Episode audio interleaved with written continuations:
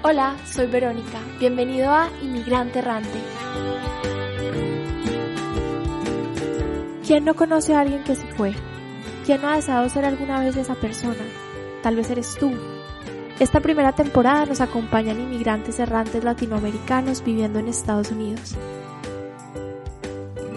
En el gimnasio o de camino al trabajo. En tu casa o paseando tu perro. No importa desde dónde nos escuches, únete a esta conversación íntima.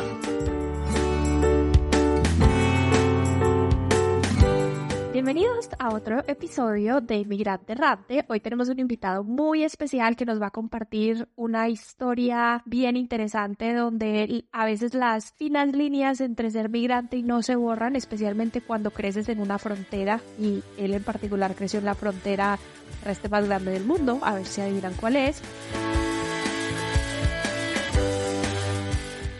¿Cómo estás?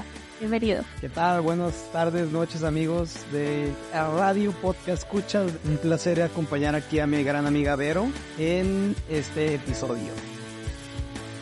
Bueno, empecemos por tu apodo. ¿Por qué te dicen el crack? Porque de todos los años que te conozco, creo que cinco veces te he dicho José, el resto, el crack. Muy curioso, mis amigos de, del trabajo son los que más que nada me conocen como el crack por simplemente un apodo que, que se creó en algún tipo de juego cuando estábamos jugando ping pong o fútbol. Y la realidad es que no soy tan bueno, pero me autoapodé y la gente lo empezó a decir. ¿En inglés qué te dicen the crack? La mayoría de mis amigos habla español, Ah. Justamente aquí en Estados Unidos, crack es una droga, entonces nadie entendería el, ah, el, el, apodo, entonces... Tenemos que hacer la aclaración, como le decimos el crack, pero no consume crack, por si es necesario. Correcto. El apodo se refiere al crack como un jugador. Muy bueno. Pero sí, en Estados Unidos justamente ha habido un par de personas que escuchan que algunos compañeros de México me dicen el crack y se sorprenden de why, why are you called the crack? Like, no tienes que contar. Ajá. Entonces sí, sí, sí, sí, se hace la clara. Gracias, gracias. Aquí se deja la nota para todos los que nos estén escuchando. Y bueno, ahora sí, háblanos un poquito más de ti. ¿Qué te trae a este episodio? Y ahí es donde nos cuentas un poquito de quién eres. Perfecto, perfecto. No, pues yo les comparto mi historia. Yo nací en Tijuana y emigré muy joven a Guadalajara a los 18 años a estudiar una carrera en la UP de Guadalajara. Estudié finanzas y viví allá casi eh, siete años. Trabajé en múltiples empresas, bancos, finanzas corporativos más que nada. Me llega la oportunidad con una empresa transnacional de mudarme a la Ciudad de México entonces migro de nuevo, de nuevo de Guadalajara a la Ciudad de México. Justamente en estos dos casos conocía cero personas. Justamente decido aprender la, emprender la aventura de, ah, pues vamos a conocer una ciudad nueva, hacer amistades nuevas, abrir la mente, abrir el espacio. Entonces estuve viviendo en la Ciudad de México casi casi cinco años, cuatro o cinco años. Hice muchos amigos, muchas amistades, muchas relaciones y me sale la oportunidad, o bueno, más bien no me salió. Yo busqué la oportunidad de emigrar a Estados Unidos. Crecer en la frontera, pues sí te abre mucho la mentalidad. Me dices varias cosas interesantes en las que quiero ahondar. Yo también me he mudado varias veces de ciudad donde no conozco a nadie, entonces me gustaría que hiciéramos como una selección de tips para la gente que va a empezar en una ciudad desde cero. Pero bueno, empezando y dejando esa parte para el final, háblanos de crecer en la frontera. Tijuana y San Diego, para los que no saben, están pegaditos, que será 20 minutos en carro en verdad. La verdad es que muchísima gente vive en Tijuana, trabaja en San Diego o viceversa. Y ahí la línea entre ser extranjero no, me imagino que es un poquito como más borrosa porque están tan cerca. Claro, de hecho, vivir en Tijuana es un privilegio en cuanto a muchas oportunidades Muchos amigos, conocidos, familia viven en Tijuana y trabajan en Estados Unidos, tienen la oportunidad de ganar dólares. Salario mínimo ahorita en California está alrededor de los 13, 14 dólares por hora. Entonces, en realidad ellos también están viviendo ese American Dream de ganan dólares, gastan pesos.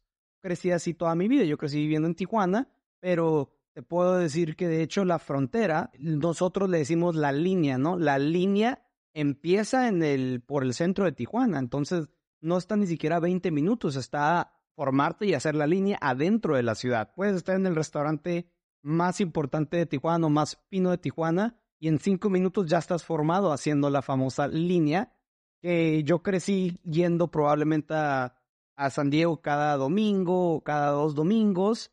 Era, ah, pues vamos a San Diego a, puede ser de compras o puede ser a pasar el día, ir a Disneyland muy seguido, ir a Six Flags, SeaWorld, ir al zoológico de San Diego. Todo eso para los que viven en las fronteras en específico en Tijuana, pues era muy común, ¿no? Tú crecías con la cultura americana. Cuando estaba chico, Halloween para los tijuanenses era un evento, lo cual en la, en la Ciudad de México o en Guadalajara pues no se celebra, ¿no? Thanksgiving también es una costumbre americana, en las fronteras se celebra.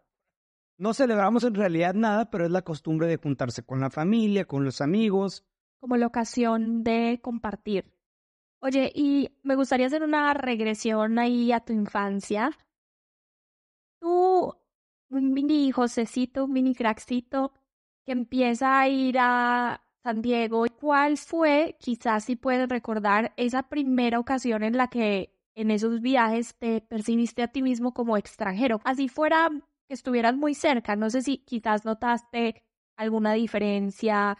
Muchísimos recuerdos donde obviamente te das cuenta que estás en un lugar donde no perteneces, ¿no? Uno de ellos es, por ejemplo, tengo un primo que creció toda su vida en San Diego, familia en Tijuana, y sus vecinos, por ejemplo, no hablaban español y uno de cinco años pues no hablaba inglés. Entonces, comunicarse con los, con los vecinos de mi primo, pues no, ahora sí que estaba en chino, estaba en inglés y uno no hablaba inglés, entonces pues desde ahí, yo me acuerdo muy pequeño, cinco años probablemente, que comunicarse con los, los vecinos de mi primo estaba muy complicado y éramos niños, todos niños de entre 5 y 8 años. Muchas historias como tal donde vas a una tienda, el lenguaje es la primera barrera cuando eres muy pequeño que pues ahora sí que no te puedes ni defender porque pues, no sabes el idioma o si sabes puedes decir hello, goodbye, pero pues no nada nada muy concreto. Desde ahí empiezas tú a ver de que vas a una tienda, quieres algo y la señorita no te entiende, vas a un restaurante, quieres pedir algo, no te entienden desde ahí, eh, ahí empiezas a sentir que, que, el mundo está grande y que hay más allá que Tijuana o que la ciudad en donde vive cada quien.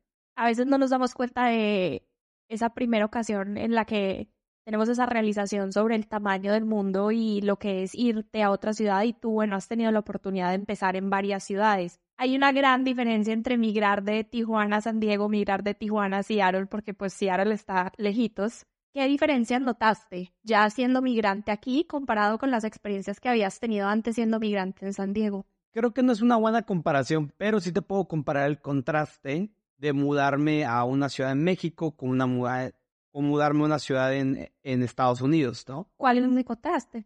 Claro, no, pues lo, primero, tanto como a Guadalajara, como a Seattle, como a la Ciudad de México, llegué con conocer contadas personas, par de amigos probablemente, y ya. Creo que eso es una similitud que me ha pasado en las tres ciudades donde me he emigrado. En Guadalajara, México, pues queriendo, todos somos mexicanos, sienten esa conexión. También hay un tema en las ciudades de México donde te mudas y eres un foráneo, ¿no? Entonces, tanto en la universidad como cuando me mudé a la Ciudad de México, pues los foráneos se juntaban con foráneos. Somos mexicanos, pero los del norte nos juntábamos con los del norte. Los de Tijuana con los de Tijuana o con los de Monterrey los de la Ciudad de México, los de Guadalajara, por los de Guadalajara. Era muy notable los grupos sociales, cómo se cierran ante foráneos.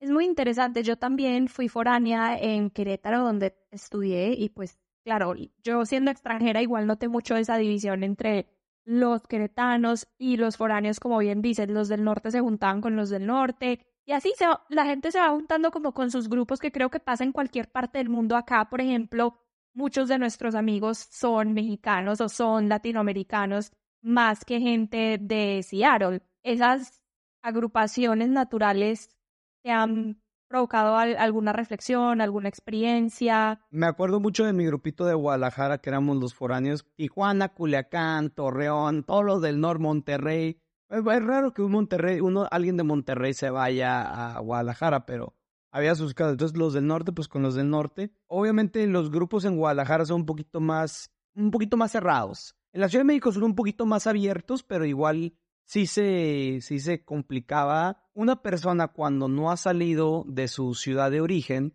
pues es un poco más cerrada a ese tipo de ambientes. porque las personas que eran locales, por ejemplo, en este caso los de Guadalajara, que se habían ido de intercambio, que habían vivido en varias ciudades o cualquier cosa, eran mucho más perceptivos y mucho más amigables que las personas que habían vivido toda su vida en la misma ciudad. Eso era súper notable de alguien que te que se te abría muy rápido, oye, te invito a mi casa, vente con mis amigos, lo cual no, no fue tan común, pero sí me llegó a pasar cuando la persona, uno, tenía familia, mucha familia fuera de la ciudad, o dos, la persona había vivido fuera, una parte fuera, entonces ellos entendían, te invitaban, te abrían la puerta y justamente gracias a estas personas te vas conectando y vas haciendo otras amistades. Recuerdo un, par de ocasiones donde me invitaron a una fiesta y por esa persona conocí a alguien más que me dio una oportunidad o un, trabajo o una novia o lo que sea. Bueno, sin duda, migrar, sea dentro del mismo país o internacionalmente, pues te abre mucho más a la, realidad que están viviendo otras personas foráneas como tú y te, te ayudan a ser más abiertos en el futuro, incluso si vuelves a tu ciudad a ser más amiguero. ¿Qué otros desafíos se te vienen a la mente?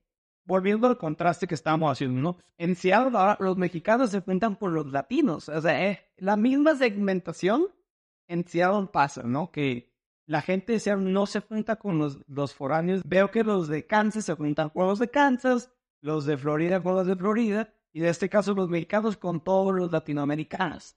Y ese es el caso, ¿no? Aquí tenemos a la colombiana y al mexicano platicando. Sí, como que ya se, se agranda el foco, entonces ya estando tan lejos no puede ser tan selectiva. Y solo me junto con gente de Medellín, no. Cualquiera que sea latino, ya casi que venimos de la misma región, venimos de la misma parte, sin importar lo diferente que es nuestra región entre país y país. Correcto, Ana, somos hermanos somos parceros, cualquier, cualquier tipo de, tipo de lenguaje latinoamericano, ya te lo manejas porque ya tienes amigos colombianos, puertorriqueños, guatemaltecos, de todos lados de América del Sur y de América Central, entonces está, está muy interesante, muy entretenido. Yo creo que otro desafío que viví acá en Seattle, que fue muy diferente porque... ¿Qué edad tenías en ese momento? Tenía 26 siete años, 27 cumpliendo 28 años, me mudé a la Ciudad de México con pareja, con novia, dos años de relación estable. Nos mudamos juntos y empezamos a hacer pues, la, típica relación de parejas, ¿no? Amigos en parejas, vivir toda la experiencia de uh, hablar un depa, comprar un perro, tener un perro como si fuera hijo, Don Corleone. Don Corleone alias Don. Alias Donny. Te metes a toda la experiencia y los desafíos que vivíamos eran juntos, ¿no? Empezamos a en una ciudad, juntos, afrontando los retos juntos, y lo más importante es que no, no, no sentías la soledad porque siempre estabas acompañado. Siempre uno estábamos al lado. Es, es muy diferente tú que has migrado solo y migrar en pareja. Claro, no, lo que te voy a compartir es que es mucho mejor migrar en pareja. Primera vez que, que me mudé a Guadalajara, me mudo a un cuarto en una casa de asistencia, ¿no? Donde tú le pagabas a una señora, a un señor, a una familia por un cuarto y era tu cuarto, pero pues en realidad vivías con ellos, ¿no? Tenías que respetar las reglas de la casa, etcétera, etcétera. Me mudo a la Ciudad de México y ahora sí que el, el salario no alcanzaba para mucho, entonces me mudo a un loft que era de yo creo que un cuarto de hotel se me hace igual o menos grande. Quiere decir unos 25 a 30 metros cuadrados, muy pequeño. Pero ahora sí que te mudas con una pareja siendo Vince Double Income No Kids. Un depa con una vista perfecta al mar, en Seattle.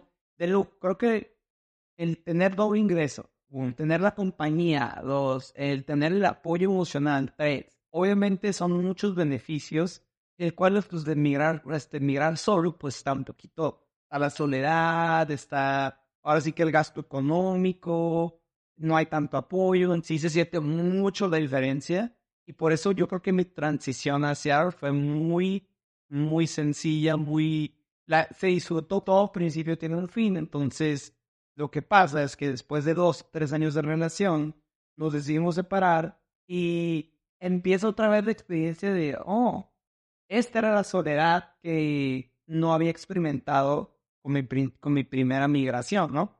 Claro, es como de cierta forma empezar de cero. Bien decías, conectas con alguien, ese alguien te invita a una fiesta, en esa fiesta conoces a alguien que después te va a presentar a tu futura novia. Una vez que estás en una ciudad donde no conoces a nadie, tienes que pasar de ser una persona introvertida a una persona extrovertida. La situación te empuja a abrir la puerta a lo que sea, literal, a cualquier persona que te diga, hola, hola, eh, ¿cómo te llamas? ¿A qué te dedicas? ¿Qué me cuentas? Cuéntame un chiste. el ámbito social es necesario, o sea, sientes la necesidad de conectar con gente porque pues no tienes ni a tu familia cerca, ni a tus amigos más queridos cerca, entonces la necesidad te llega y uno es el que decide cómo accionarlo, ¿no? Y si no, pues en realidad las personas pueden empezar a sufrir alguna depresión, etcétera, por no tener este contacto social. Por ejemplo, aquí en Seattle, este, lo que me pasó fue que me mudo con pareja, nos separamos y empiezo literal yo a vivir de ahora sí como soltero. Se empiezo a experimentar de me iré a un bar solo a ver si conozco a una persona o, o qué hago y intentar las aplicaciones en línea, a ver si algo pega. Creo que la, la reflexión aquí sería el, tema de cuando te separas de la pareja o cuando ya no la tienes, cómo es la experiencia, ¿no? Ahí es donde está interesante porque pues literal tienes que abrirte, ya como ya no tienes a nadie que esté viviendo contigo, pues ahora sí que tienes que ideártelas tú solo. ¿Hubo alguna parte de ti que te decía como, chin, aunque las cosas no estén funcionando tan bien, estando tan lejos, como que te dio ese miedo de terminar, de mejor no termino, mejor me quedo aquí? ¿Qué pasa por tu cabeza? Este, definitivamente uno se intenta aferrar a la situación porque está cómodo, porque le tiene miedo a la soledad, pero uno, una, uno tiene que tomar sus decisiones y una vez que las toma, pues ya es otra historia. Pues después sobreviví, agarré mi rumbo y empecé a a vivir otra experiencia de migrante, ¿no? Que es la migrante soltero. Hasta los amistades te cambian porque ¿qué es lo que quiere un migrante soltero? Pues tener otros amigos migrantes solteros para tirar la fiesta. Muy interesante. Aquí en Seattle es un tema que lo van a escuchar solamente de hombres solteros. Hay muy pocas mujeres solteras. Muy interesante. ¿Por qué? Yo creo, en mi, esta es mi hipótesis, es que como hay mucha empresa transnacional aquí en Seattle, que trae mucho talento masculino, mm, por alguna razón no hay mujeres solteras. Entonces, fue muy difícil encontrar algún date estando soltero, la verdad. Y yo he escuchado de todas mis compañeras o amigas que se han mudado a Seattle, que se han encontrado pareja y hasta se han casado en un año. Inclusive mi expareja consiguió pareja el siguiente año. Y es porque yo creo que la oferta masculina es interesante aquí en Seattle. Definitivamente. Para los que no saben, esta ciudad pues es, no sé, es como un nicho de tecnología. En Estados Unidos está Microsoft, está Amazon, está Boeing, eh, ¿qué se me está olvidando? Google. Hay demasiadas empresas de tecnología, este, Expedia. Expedia. Muchas empresas de tecnología y, de factura. Entonces, donde está Downtown, pues ahí es donde el, yo creo que el 70% de las personas son hombres. Entonces, vas a un bar donde entra una mujer soltera y, o una mujer por lo menos sola y dos o tres personas masculinas van y, la, y intentan hacer el hola, ¿cómo te llamas? Eh, te puedo invitar un trago. Muy chistoso como recuerdo una historia que está en un bar con un amigo diciéndome que debería de intentar ir a hablar con ella, con la persona que está en el bar. Y dije, claro que no, no lo voy a hacer. No lo hice, pero por lo menos contamos tres personas que lo intentaron. Bueno, entonces eh, terminas con tu expareja y empiezas otra vez como a redescubrir la ciudad, a redescubrirte a ti mismo, ¿Hay algún hallazgo importante como que nos quieras compartir? Sobre todo a nivel personal, uno aprende mucho de estas experiencias y más cuando estás tan lejos de, de tu casa. La verdad es que sí, una de las razones por las cuales me decido separar de mi pareja era porque teníamos prioridades diferentes. Justamente yo, en, como en la vida, en la prioridad que siempre tuve, era como emprender mi negocio, era para mí eso más importante y para ella era como emprender una familia. Diferentes tipos de emprendimiento, diferentes requerimientos. Yo me separo, empiezo a vivir la experiencia de migrante en Seattle soltero, empiezo a ver las dificultades, pero la realidad es que yo me enfoqué mucho en lo que yo quería, en lo que siempre había querido, que era empezar a emprender mi propia empresa. Después de ser empleado durante más de 10 años, a mí me gustaría en algún momento tener mi empresa, no ser empleado. Entonces, literal, empecé a indagar, empecé a ver cómo le podía yo hacer para emprender mi propia empresa en Estados Unidos. Cada episodio tiene una razón de ser detrás de la historia, ese hilo principal que nos lleva a una gran pieza de experiencia que tiene el entrevistado para compartir.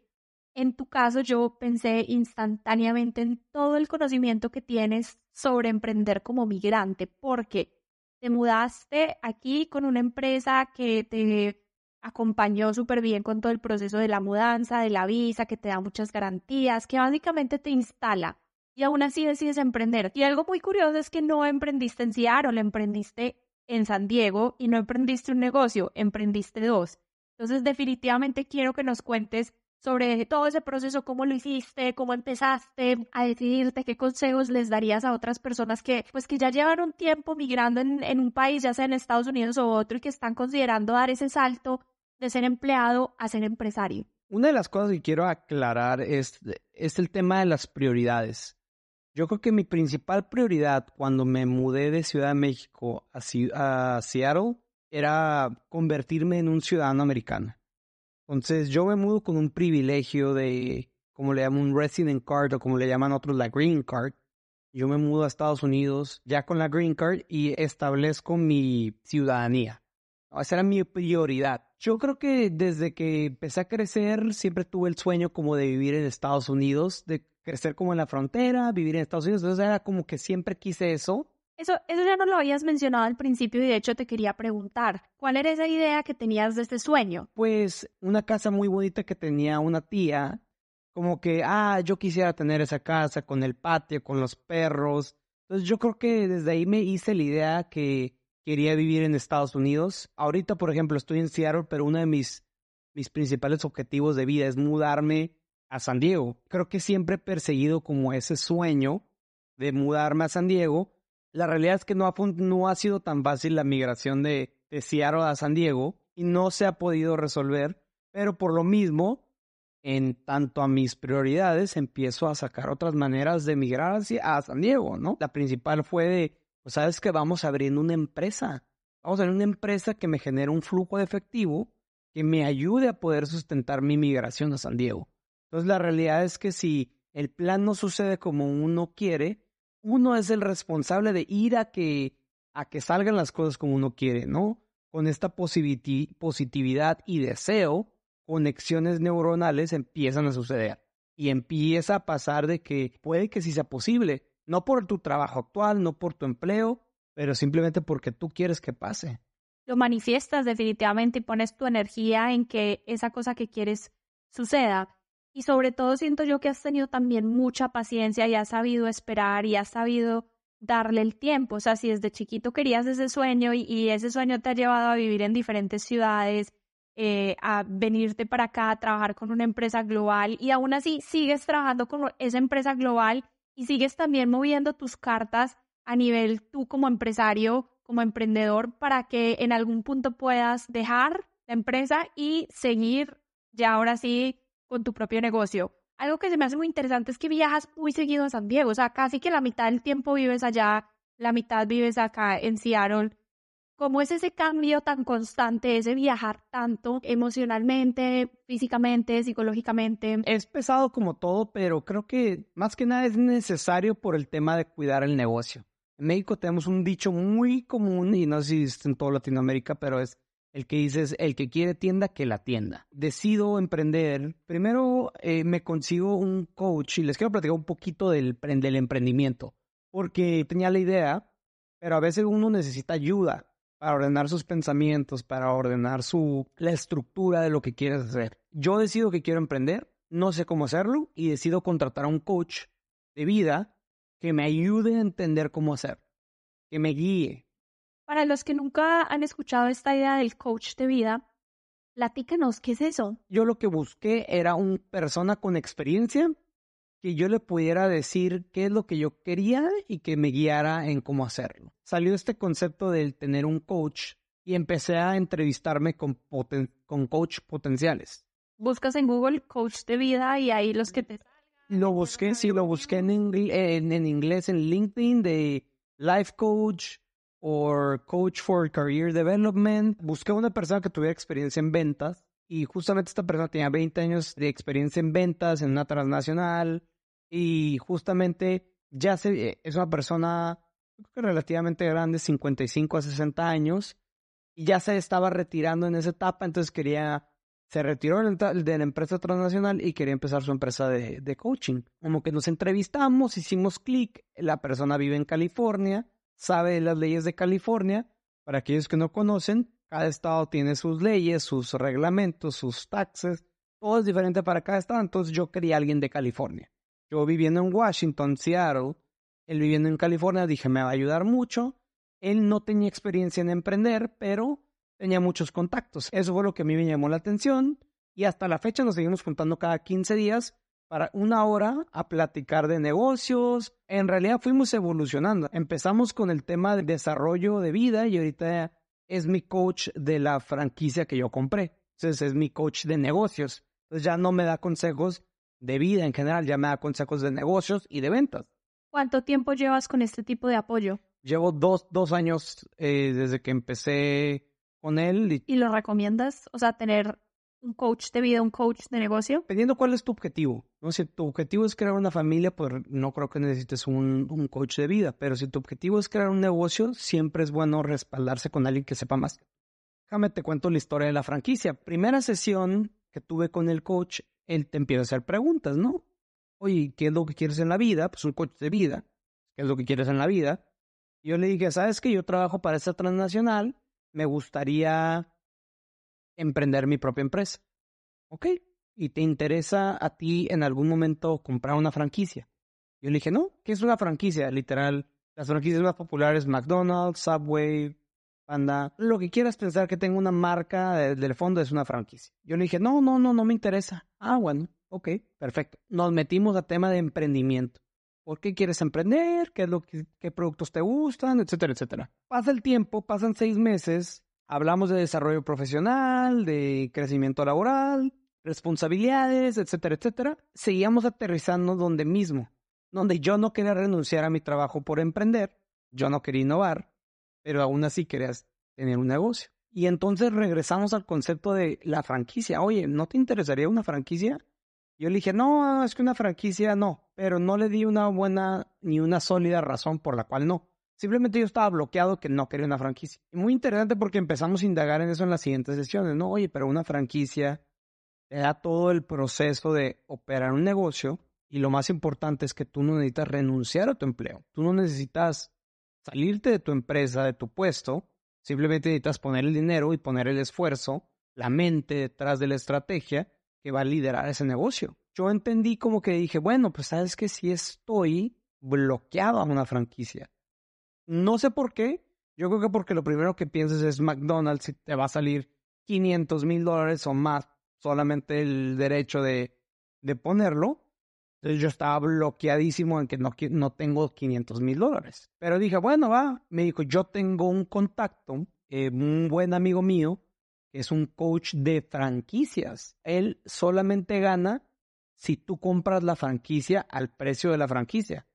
En realidad la franquicia le paga a él. Obviamente el costo viene integrado, pero tú no le tienes que pagar a él por las sesiones que tengas.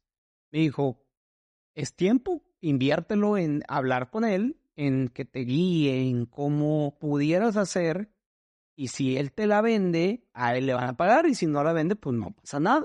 Órale, va. El mayor beneficio que obtuve de este coach fue el que me conectó con este coach de franquicias. Este coach de franquicias me junto tres veces. Obviamente él también tiene que entender todo tu background, ¿no? Entonces tienes que dar tiempo de una, dos, tres horas hablando con la persona para que veas que te interesa. Entonces yo tenía claro una cosa, yo tenía claro el concepto de qué clientes quería tener. Yo quería tener clientes que fueran empresas, aquí en Estados Unidos se le conoce como el B2B. Business to business. Yo no quería tener al cliente, a doña, a doña Juanita, a doña Perla, que me está dando lata todos los días. Yo quería tener a Target de cliente, o a Walmart, o a McDonald's sea, quería tener clientes grandes que me ayudaran a tener esa escala, que me ayudaría a contestar una llamada.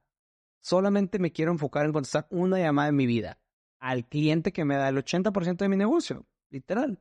Eso es lo que yo me quiero dedicar. Decido reunirme con el coach y le cuento todo esto, ¿no? Le cuento, oye, ¿sabes qué? Me interesa un negocio que le venda a negocios, que sea muy escalable, que me permita solamente tener un cliente con eso, tener X cantidad de flujo, de efectivo. Órale, va. Él entendió ese concepto y yo le puse limitaciones. Le dije, no quiero tener que comprar inventario.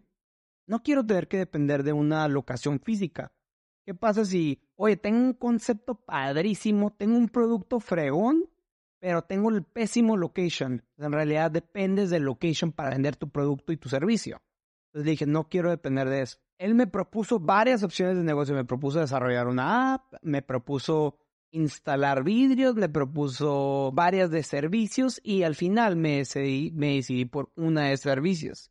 Y yo creo que todo en la vida se conecta porque casualmente los dueños de la franquicia de servicios y los headquarters estaban en Seattle. Yo creo que todo mandado a hacer. El universo. El universo me dijo, dale la oportunidad, evalué todas las opciones, de manera de negocio como tal financiera, vi los números de todas las opciones y la realidad es que la que más me gustó fue la franquicia de Seattle sin tenerme que juntar con los dueños ni nada. De eso vino después. Le digo al coach, ¿sabes qué? Esta opción me interesa. Y me dijo, va, vamos a juntarnos con los dueños.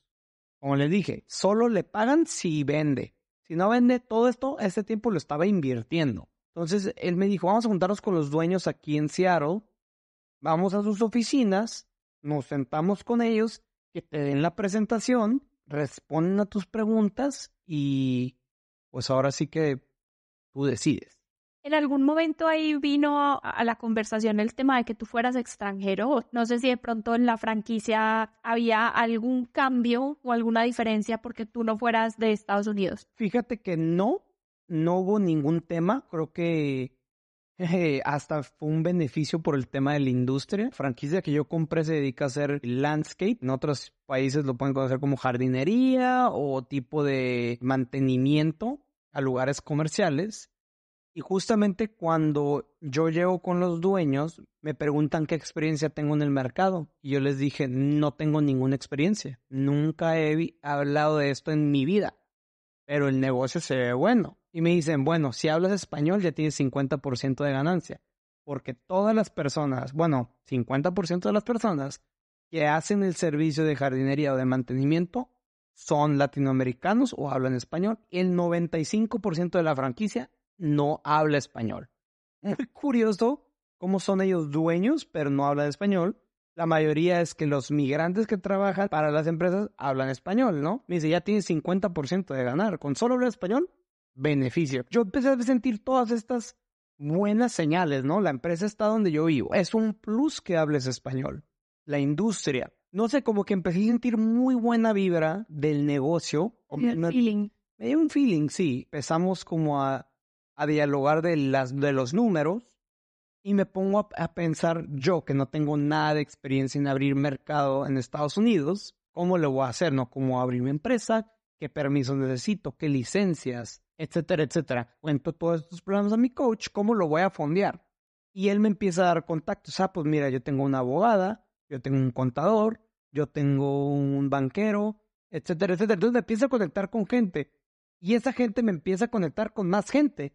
Inclusive su amigo, el coach de la franquicia, me conectó con dos banqueros para que me ayudaran con el préstamo. ¿Qué hubiera pasado si yo hubiera cerrado mi puerta? No, no, no voy a hablar con nadie. No voy a, a darme la oportunidad de hablar con la gente, de hablar con el coach de la franquicia ni con el coach de vida porque pues no, es una pérdida de tiempo. Que ahorita no tuviera la franquicia, ya llevo un año y medio con la franquicia, al día de hoy tenemos 70 clientes. ¿70 clientes que les tengo que contestar el teléfono? No. En realidad tengo cuatro clientes a los que les contesto el teléfono, de los cuales ellos tienen 70 lugares a los que yo les hago el servicio de mantenimiento. ¡Wow! Cumpliste lo que querías, que no era contestar 70 llamadas, sino contestarle la llamada a tu cliente Oye, y entre todo eso que conoces mucha gente y por aquí este te quiere presentar con el uno y con el otro, siento que una posición muy común es uno sentirse que todo el mundo se quiere llevar algo de uno, que te están tratando de vender, que te están tratando de engañarte para vender, de prestarte para endeudarte. Es una concepción muy común. En algún momento tuviste como ese miedo o ese recelo de entre tanta gente alguien me va a engañar o alguien me va a meter en problemas, más uno siendo extranjero. En acá, pues, no sé, más vale ser prevenido que no. Una vez escuché que alguien me dijo, el que está escuchando siempre compra y el que está hablando siempre vende. Hasta este punto tienen razón, siempre lo pienso. Claramente tienes desconfianza de la gente, de la naturaleza humana.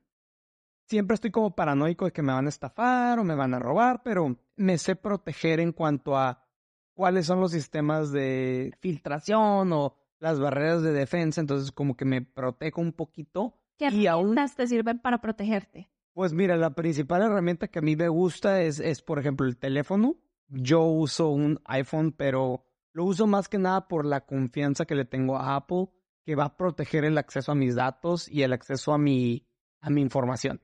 Y cuando me refiero a mi información, no es a mi contacto ni a mi teléfono. Eso me vale.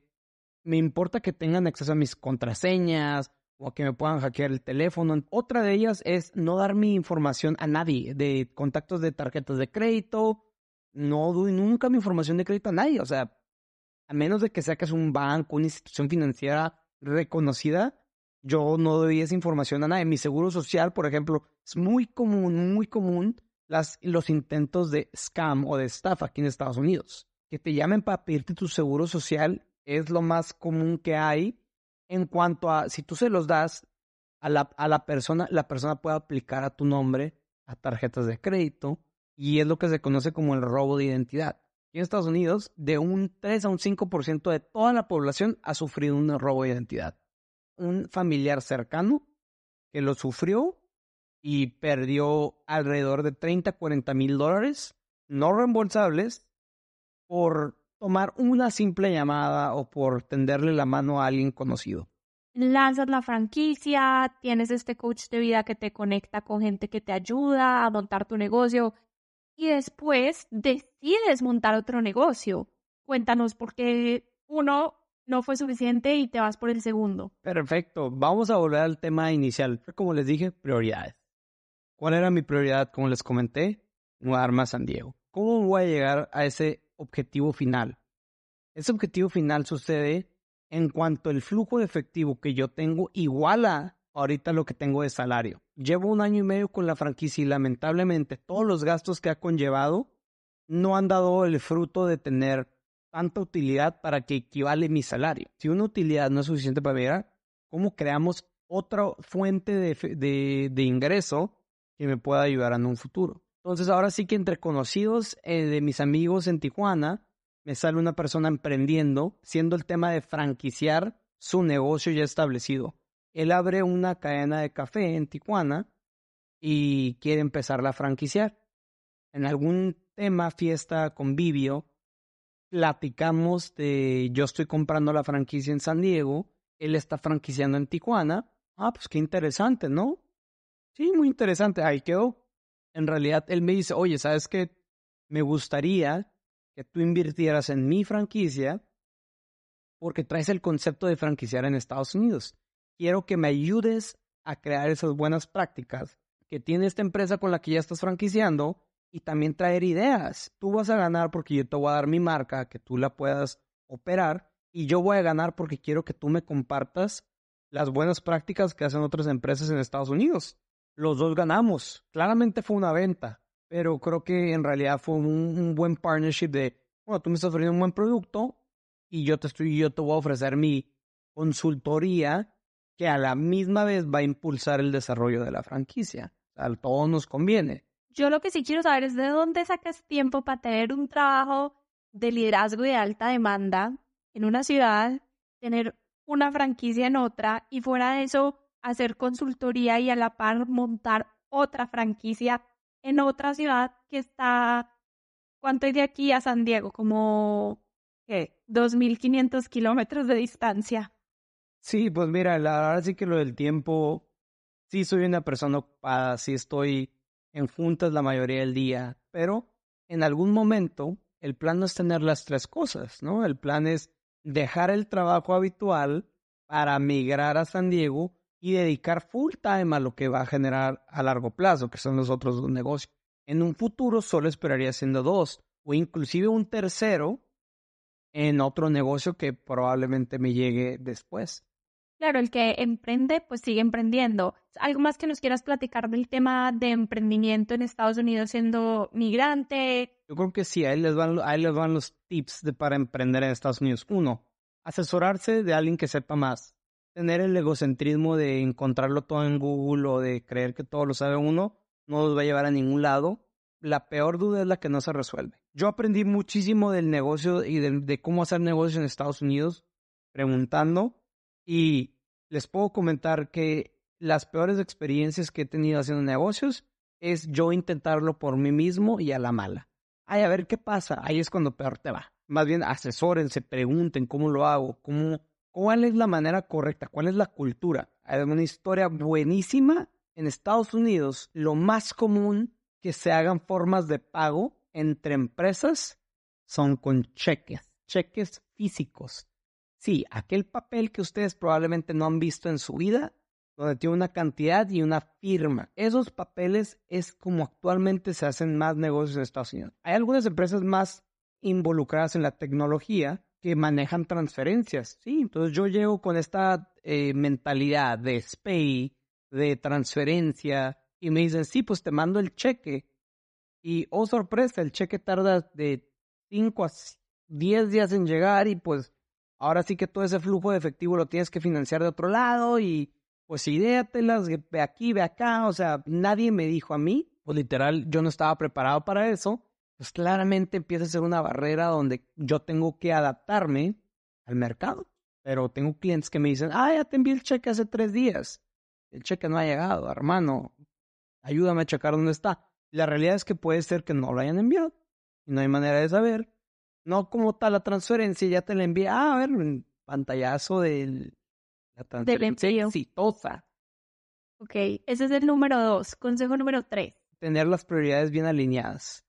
Yo he siempre estado persiguiendo el sueño, persiguiendo lo que en realidad quiero y que me ha ayudado a idear lo que necesito. Uno tiene que saber cuáles son sus prioridades para definir cómo llegar a ellas. Son dos cosas muy diferentes a saber lo que uno quiere y saber cómo llegar a ello. Si les puedo dejar una tarea es que ustedes puedan definir cuál es su prioridad y definir cuál es el plan para llegar a eso. Gran consejo sin duda, me encantó y en verdad muchas veces esperamos a que la vida nos pase y a que las cosas nos lleguen y claro que te van a llegar cosas maravillosas y otras no tanto, pero cuando se tiene un sueño claro, es más fácil trazar un camino que te ayude a llegar a ese sueño, aunque el camino no sea como tú te lo esperas y nunca lo va a ser. Bien dice alguna frase de cuéntale a Dios tus planes y se reirá, porque las cosas no pasan como uno las planea.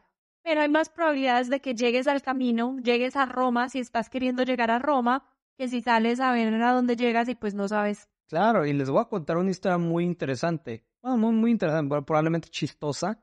Yo estaba viviendo en Guadalajara y la empresa transnacional que me, que me quiere contratar me invita a Seattle a la entrevista para el puesto en México. Entonces yo muy nervioso acepto la entrevista, viajo. Wow, este, que hayan mandado hasta Seattle para entrevistarte si la posición Solamente para entrevistarme, sí. Y yo cuando la primera vez que vine a Seattle dije, nunca voy a vivir en Seattle. No sabía ni dónde estaba en el mapa. Así de desorientado estaba en cuanto a... No me interesaba no me interesaba. ¿Por qué les cuento esto?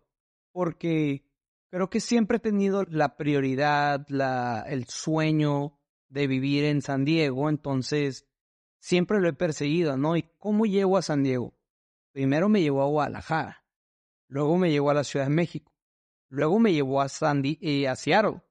Y ahorita en Seattle ya se ve próximo San Diego. O sea, me llevó cuatro, migrar a cuatro ciudades y tener, como tú dijiste, paciencia. Probablemente son 15 años de estar esperando el momento indicado en donde, ah, ya me puedo ir con todo mi plan de vida.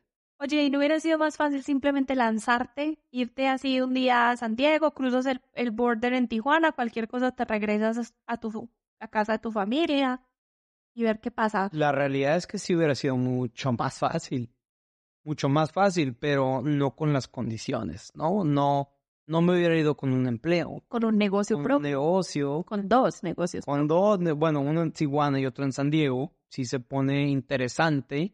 Bueno, y yo creo que no solo son las condiciones, definitivamente no hubieras llegado a San Diego con todo el aprendizaje. Sí disfrutar el proceso. Eso también se trata, de disfrutar el proceso. Al fin y al cabo son años que son parte del sueño porque son años de vida que ya los invertiste y ya no los recuperas. Tú definitivamente eres un inmigrante errante, ya vas por varias partes dejando ahí tu granito de arena y siguiendo el camino hasta que te establezcas finalmente en donde tu sueño quiere que estés. ¿Qué le compartirías a otras personas que también quieren emprender el viaje? Ya que lo miras en retrospectiva, ya que has tenido tantos aprendizajes, te fuiste a los 18. Yo también me fui a los 18. Es definitivamente una edad bien temprana para uno dejar a la familia, dejar la casa, dejar la ciudad en la que uno creció, ya que lo ves así como mirando hacia el pasado. ¿Qué experiencias te gustaría dejar aquí plasmadas en este episodio? Creo que la, la más importante es el estar abierto siempre a oportunidades.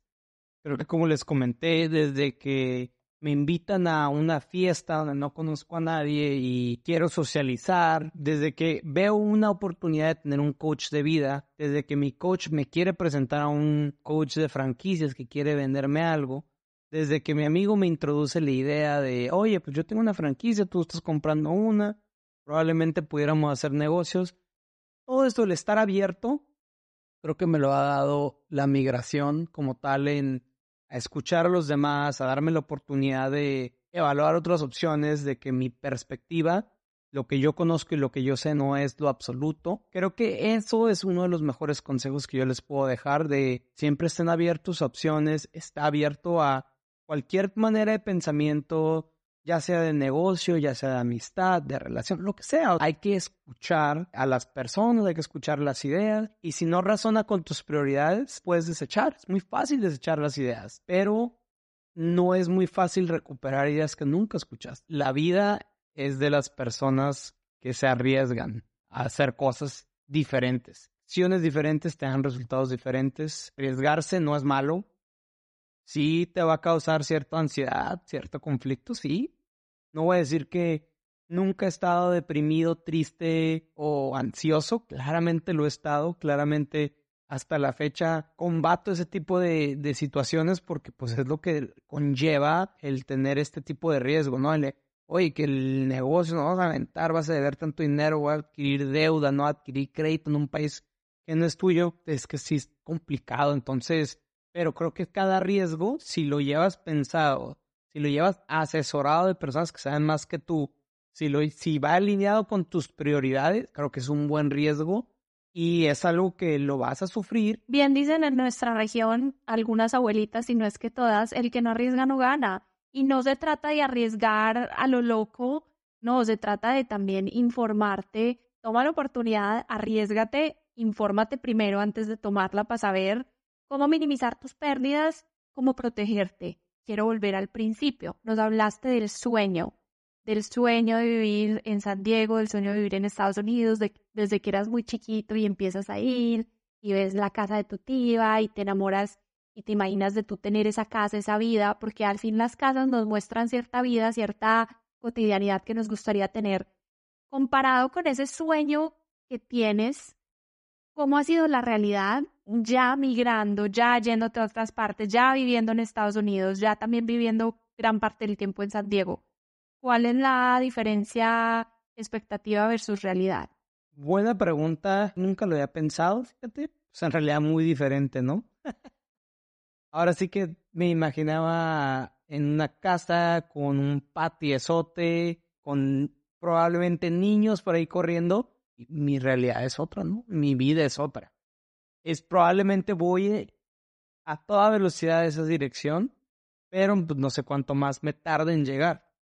No tengo ni siquiera una fecha meta de cuándo voy a estar ahí, pero sé que las, todas las acciones que yo hago siempre lo reflexiono y es yendo a ese sueño, ¿no? Yendo a la prioridad, que todo esté correlacionado con lo que en realidad quieres.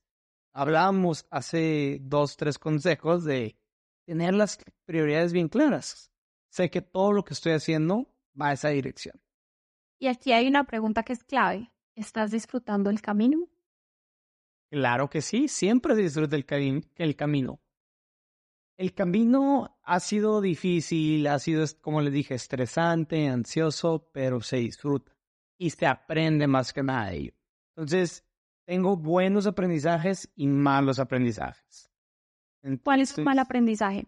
Lo de los cheques. Odio los cheques. Los cheques. no, pues un mal aprendizaje pues fue el, igual y si me aventé, me arriesgué mucho con el tema de abrir las dos franquicias, por ejemplo, al mismo tiempo. creo que se me dio la oportunidad y pensé que la vida era de los intrépidos y sí me arriesgué y me apreté mucho en el foco de efectivo para pagar varias cosas. Entonces, pues también dicen que el que mucho abarca por poco aprieta. Eso sí me queda una cicatriz de tienes que hacer un negocio. Pero creo que esta desesperación de avanzar más rápido te obliga a hacer ese tipo de cosas. Es mucha presión, mucha presión, mucho estrés. Lo que le digo, no, el camino no ha sido fácil, pero se disfruta. Sí disfruté el meterme en este problemón y ahorita ya voy de salida, entonces ya ahorita, uff, se disfruta. Genial. Bueno, y me queda una pregunta, pero antes de esa pregunta, habíamos prometido al inicio de ese episodio que aquí entre los dos íbamos a hacer una listilla de tips para los que se mudan a una ciudad desde cero que no conocen a nadie o que no conocen más de los dedos de la mano de personas en una ciudad. Consejos para conocer gente en ciudades extranjeras. A ver, vas tú con el primero. Yo me voy con el primero, ahí te va. Una vez me aventé a irme a un bar, literal solo, a la barra, a platicar con el bartender y le conté cuál era mi situación y él me presentó toda la barra, literal. Y yo no me cerré a ninguna persona. Ah, pues, ¿qué onda? Salud. ¿A qué te dedicas? Cotorreando con todos, literal. Y me hice amigo de uno, que hasta la fecha nos seguimos frecuentando, que lo conocí de esa barra. Y la realidad es que nunca sé que va. Igual y me puede salir un negocio de ahí, o igual y puede ser una, nomás una buena amistad. Pero si no me hubiera aventado a irme solo, no tendría ese amigo. Sí, yo creo que ese consejo se resume en sal de tu casa. La vida está pasando fuera de la ciudad, en la ciudad, no en tu casa. Sal de tu casa si sea solo. Bueno, voy yo con el segundo. El segundo, por loco que parezca, es cuando uno llega a una ciudad, tiene que encontrar casa. Muchas veces, sobre todo cuando llegas más joven, buscas con roomies, buscas en casas con un host que te renta. Yo hice muy buenos amigos buscando casa, de alguien que me presentó una casa en la que vivían muchos extranjeros y luego ya no renté con esta persona, pero se convirtió en mi amigo y eh, después conocí mucha más gente, iba a eventos gracias a esta persona, o después uno que siempre sí, aquí voy a rentar y también se hace tu amigo.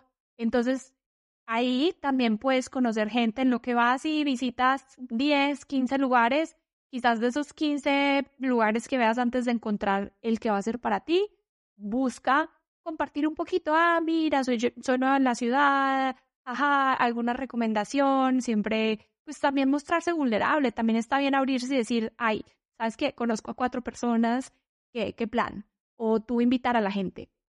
Vas con el tercero. El tercero, tener iniciativa en armar un tipo de eventos o reuniones. A veces cuando uno se muda, es complicado llevar al ambiente donde se crean las amistades.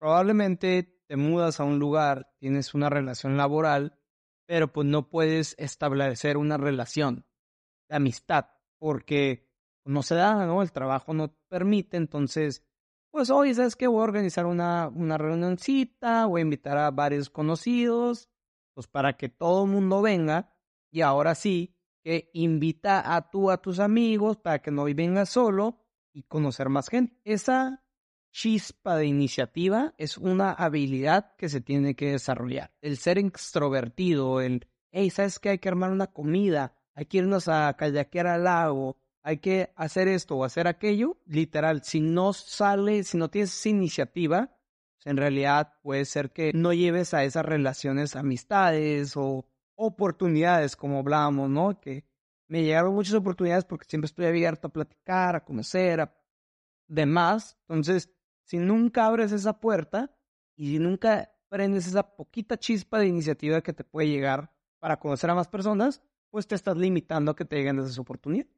Definitivamente te, secundo en ese consejo y también le quiero agregar, yo al principio mucho era de conozco a alguien, me invitan a algo, conozco un grupito de amigos y me invitan a algo y era yo como esperando a que me volvieran a invitar, a que me volvieran a hablar, a que volvieran a crear el plan, pues porque ellos son los que están en la ciudad y son los que tienen planes y son los que conocen más gente.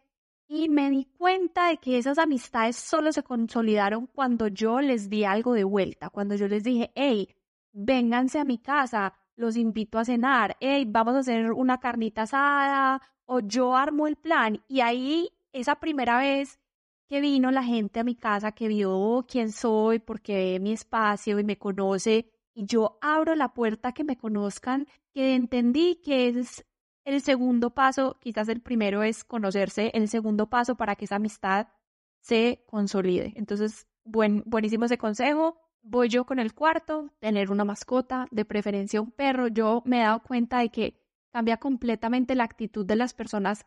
Tú vas caminando solo por la calle y eres tú solo en tu cuento, nadie te habla, nadie te mira, el individualismo, todo el mundo en la suya. Cuando tú vas con un perro, el perro saluda, el perro mira, la gente mira al perro y te sonríe, tú le sonríes. Estás en un parque tirándole la pelota a tu perro y alguien se para a conversar. Entonces, no solamente el perro te forza a salir, a que salgas de tu casa y camines y vayas, sino que también la mascota te ayuda a tener como, no sé, cierta energía positiva a tu alrededor que hace que la gente sea un poquito más abierta. Los que me conocen saben que mi perrita es mi mejor amiga, me ha acompañado muchísimo y definitivamente es mi mejor aliada para conocer gente y para conocer a la ciudad. Tú también tienes un perro, entonces me imagino que lo has sentido. Sí, sí, sí, no, claro, Donnie es el amigo de todas las personas con las que, que nos encontramos cuando caminamos. El güey se tira de panza a saludar a todo mundo. Entonces a mí me toca platicar probablemente en tres cuadras con por lo menos tres personas, porque el perro se les voltea de panza y quiere que le rasquen la panza. Y como es un corgi y está bien gordo, todo el mundo le tiene lástima y todo el mundo se agacha a acariciarle la panza. Más que lástima, es irresistible, como... Es irresistible. Este, pongamos una foto del, del perro en el podcast. Sí, oye, todo de manera Donnie de pan. Este, yo creo que... Sí, no, eh, él me ha hecho ser... No, fíjate que no me ha hecho ni una amistad, pero he estado cerca de dos novias, probablemente. No, y a veces también, sobre todo al principio que te mudas, que estás, pues, quizás muy solo, el simplemente tener una interacción con alguien en la calle te ayuda a no sentirte tan solo y eso es bastante. Entonces, definitivamente esas interacciones sociales en la calle, así no resulten en la gran amistad de la vida, pues también en el momento te llenan de cierta forma. Y bueno, quinto y último consejo, vas. Antes de que lo quiero retomar un tema que tú dijiste muy interesante de cuando tú decías que, ah, bueno, pues yo estaba esperando que me hablaran.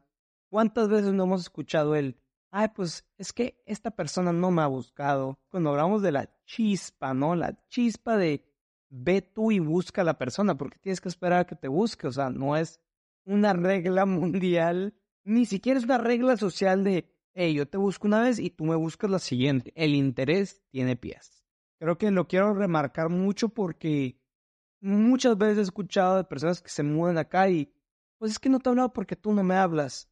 Por favor. Eso no se trata, eso no se trata. Yo te hablo porque tengo otras cosas legales, pero háblame y nos vamos a comer y nos vamos a echar unas chéves, nos vamos a kayakear, lo que sea, a hikear, lo que sea, pero no se queden con la idea de que una persona no los busca porque no les interesa, más bien es tú, sé consistente, busca, pues van a encontrar.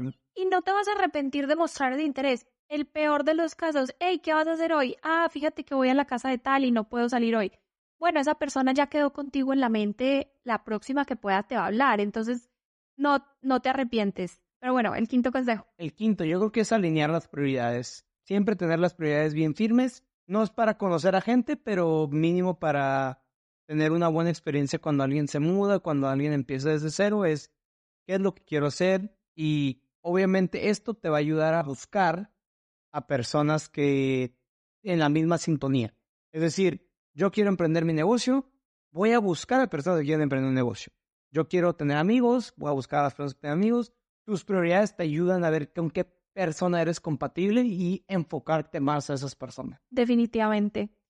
Bueno, yo les voy a dar un consejo bonus. No quiero decir seis porque ya se me daría el cinco, queda mejor top five de consejos. Pero el bonus es, o se bajan una app de o se meten a una clase, a un curso de algo que les interese, pero buscar formas de interactuar con otros. Si eres soltero, definitivamente una app de citas te ayuda, no necesariamente para conseguir pareja, pero de pronto para salir con alguien, para conocer sitios, etcétera. Y si no, hay muchas universidades que ofrecen cursos de verano, cursos por las tardes, de lo que tú quieras. Yo he tomado cursos de cien mil cosas y pues de ahí conoces gente. Pero bueno, ese, ese, ya es el último consejo. Y para cerrar la conversación, mi última pregunta para ti, crack, es ¿qué pregunta no te he hecho que a ti te hubiera gustado contestar y que te hubiera gustado que quedara en este episodio de Inmigrante Errante contando tu historia? Creo que conté mucho de la historia de emigrar, entonces como que no me quedo con deseo de compartir algo más. Creo que he compartido algo muy primario en cuanto a, lo, a mi experiencia, a lo que yo viví. Evolucionamos la conversación, entonces ahora sí que no, no tengo una respuesta para esa pregunta. Me encanta cuando esa es la respuesta, porque quiere decir que hice todas las preguntas que tenía que hacer.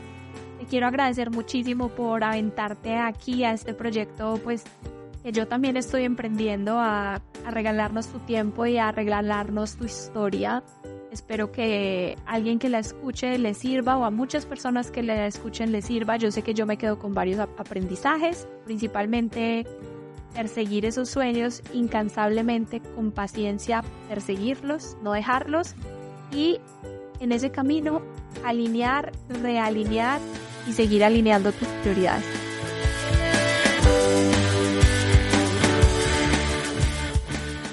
Qué rico que nos acompañaste hoy en Inmigrante Errante. Me encantaría que te sumes a la conversación. Únete a nosotros en redes sociales, arroba inmigrante errante en Instagram y TikTok.